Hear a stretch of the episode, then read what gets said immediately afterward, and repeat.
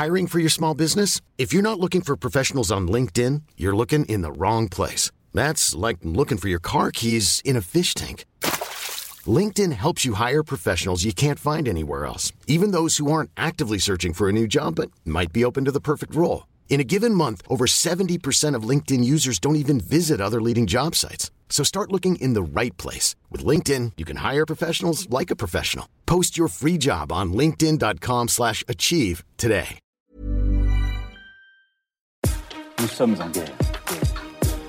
Moi, moi, je, personnellement, je m'étouffe. Accélère Accélère Ils sont aux ordres du pognon Faut laisser la star tranquille.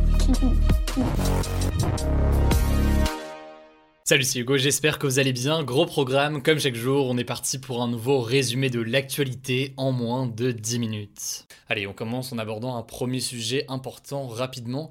Joe Biden est le premier président américain à reconnaître le génocide arménien, un génocide qui a causé la mort de plus d'1,5 million de personnes il y a une centaine d'années. Bon, remettons un peu dans le contexte pour bien comprendre de quoi on parle. Entre avril 1915 et juillet 1916, 1,5 million d'Arméniens qui vivaient au sein de l'Empire ottoman, devenu donc par la suite la Turquie, ont été massacrés par le gouvernement du parti politique Jeune Turc au pouvoir à l'époque. Ce génocide s'inscrit dans un contexte de rejet des Arméniens, cette minorité chrétienne au sein d'un empire musulman qui était l'Empire ottoman, un rejet qui a été d'ailleurs accéléré par l'arrivée des jeunes Turcs au pouvoir et qui a donc mené à ce massacre. Chaque 24 avril, de très nombreux pays du monde rendent hommage aux victimes de ces atrocités, mais cette année donc il y a eu un changement majeur. Pour la première fois, les États-Unis ont utilisé le terme de génocide pour qualifier ce qu'il s'est passé. En l'occurrence, c'est un terme fort puisque on entend par génocide le massacre systématique d'un groupe d'humains en fonction de sa race ou alors de sa religion par exemple. Faut bien comprendre que le génocide arménien est reconnu par environ une trentaine de pays dans le monde, dont la France qui l'a reconnu en 2001, mais il est très contesté par la Turquie qui reconnaît des massacres par le passé mais qui refuse d'employer le terme de génocide. Alors du côté des États-Unis, pourquoi refuser d'employer ce terme jusqu'ici? Eh bien visiblement, l'objectif pour le pays était de ne pas entacher ses relations avec la Turquie. La Turquie fait partie de l'OTAN, une organisation politico-militaire menée par les Américains, et donc les deux pays faisaient plutôt figure d'alliés. Bon, faut quand même noter que Joe Biden est resté très prudent, il a fait cette déclaration par communiqué, il n'y a pas eu un grand discours, etc. Mais en l'occurrence, ça a suffi pour susciter la colère de la Turquie qui s'est sentie donc pointée du doigt. Dans la foulée de cette déclaration, l'ambassadeur américain en Turquie a été convoqué par le gouvernement turc en signe de protestation. Et au-delà de ça, le gouvernement turc a déclaré, je cite, que la Turquie n'avait de leçons à recevoir de personne sur son histoire. Résultat donc, les relations entre la Turquie et les États-Unis pourraient encore se dégrader dans les prochaines semaines. Affaire à suivre donc, on vous tient au courant. Allez, on continue avec le sujet à la une aujourd'hui. Vous l'avez vu dans le titre, on va parler de l'animateur Cyril Hanouna qui pourrait avoir un rôle à jouer dans la présidentielle de 2022. En fait, il y a quelques jours, la ministre déléguée chargée de la citoyenneté, Marlène Schiappa, a évoqué dans M, le magazine du Monde, l'idée d'avoir Cyril Hanouna en animateur pour le débat qui oppose les deux candidats du second tour lors de l'élection présidentielle de 2022. Alors cette réflexion a fait beaucoup réagir, certains appréciant Cyril Hanouna et d'autres à l'inverse l'aimant moins ou n'aimant pas son émission Touche pas mon poste, notamment à cause de dérapages qui ont pu euh, s'y produire, des dérapages qui ont mené à des sanctions par le gendarme de la télévision, le CSA. Mais alors pourquoi est-ce que Cyril Hanouna pourrait jouer un rôle dans cette élection? Déjà la première raison, faut savoir que Cyril Hanouna pèse beaucoup puisqu'il réunit quand même plus d'un million de personnes euh, sur son émission Touche pas mon poste. Et puis au-delà de ça, c'est un public qui est plutôt jeune puisque c'est une moyenne d'âge de moins de 40 ans, moins de 40 ans pour la télévision c'est jeune en l'occurrence, et euh, au-delà de ça, bah, il y a les rediffusions sur YouTube, etc.,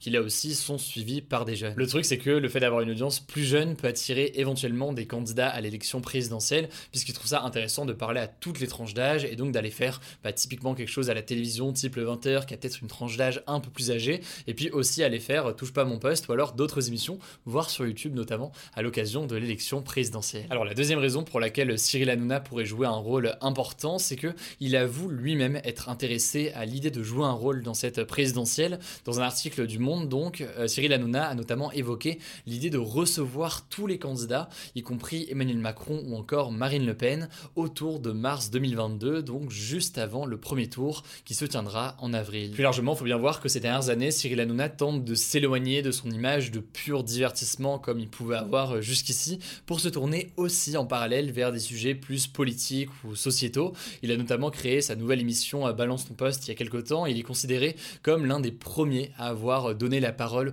au mouvement des Gilets jaunes dans cette émission justement. Enfin, d'après certaines rumeurs, Cyril Hanouna pourrait même jouer un rôle en tant que candidat, pas forcément pour cette élection, mais pourquoi pas pour les suivantes. C'est en tout cas une rumeur qui revient souvent. Il y a aussi le parallèle avec Coluche qui est fait parfois en 1981. Alors, selon le média Capital, l'animateur a protégé la marque Hanouna 2022, pas forcément pour se présenter, mais simplement pour éviter que quelqu'un d'autre utilise cette marque et ce nom de domaine. Reste à savoir donc comment est-ce que Cyril Hanouna va se placer dans cette future élection. J'ai l'impression d'avoir dit 50 fois Cyril Hanouna dans cette actu et en même temps c'est normal, ça parle de lui. Bref, on verra donc ce qu'il en est dans les prochaines semaines.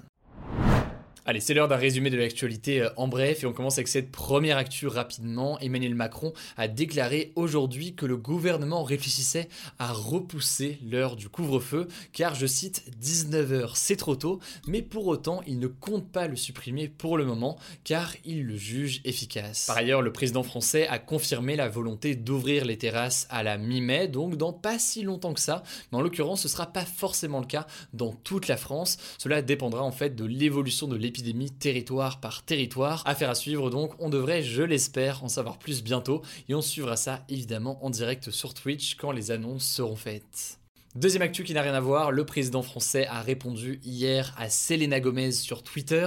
Alors je pensais jamais dire ça un jour, mais effectivement, c'est bien ce qui est arrivé. En gros, la veille, Selena Gomez lui avait demandé à lui et à d'autres dirigeants mondiaux de faire preuve de solidarité et d'envoyer de l'argent ou alors des doses de vaccins aux pays qui auraient moins de moyens et qui sont donc en retard dans leur campagne de vaccination. Alors à cela, eh bien, le président de la République a répondu que la France avait déjà commencé à envoyer euh, des doses et que elle allait continuer dans les jours à venir, et ce notamment avec le dispositif COVAX qui doit à l'échelle internationale et en regroupant plusieurs pays riches aider les pays les plus pauvres à se faire vacciner et à envoyer donc euh, des doses. Cela dit, ces annonces d'Emmanuel Macron restent vraiment à nuancer puisque à ce jour il y a seulement 40 millions de doses qui ont été livrées avec euh, le dispositif international COVAX. 40 millions, ça peut paraître beaucoup, mais ça représente à peine 4% du milliard de doses injectées dans le monde. Et au-delà de ça, les retards sont très très importants dans ce dispositif international pour le moment.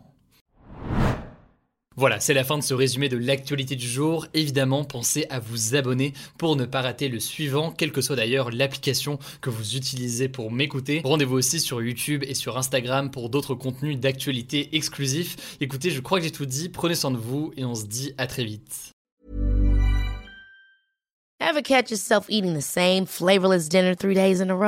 Dreaming of something better? Well, HelloFresh is your guilt-free dream come true, baby. It's me, Gigi Palmer.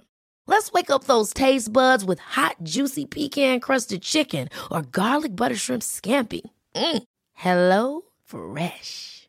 Stop dreaming of all the delicious possibilities and dig in at HelloFresh.com.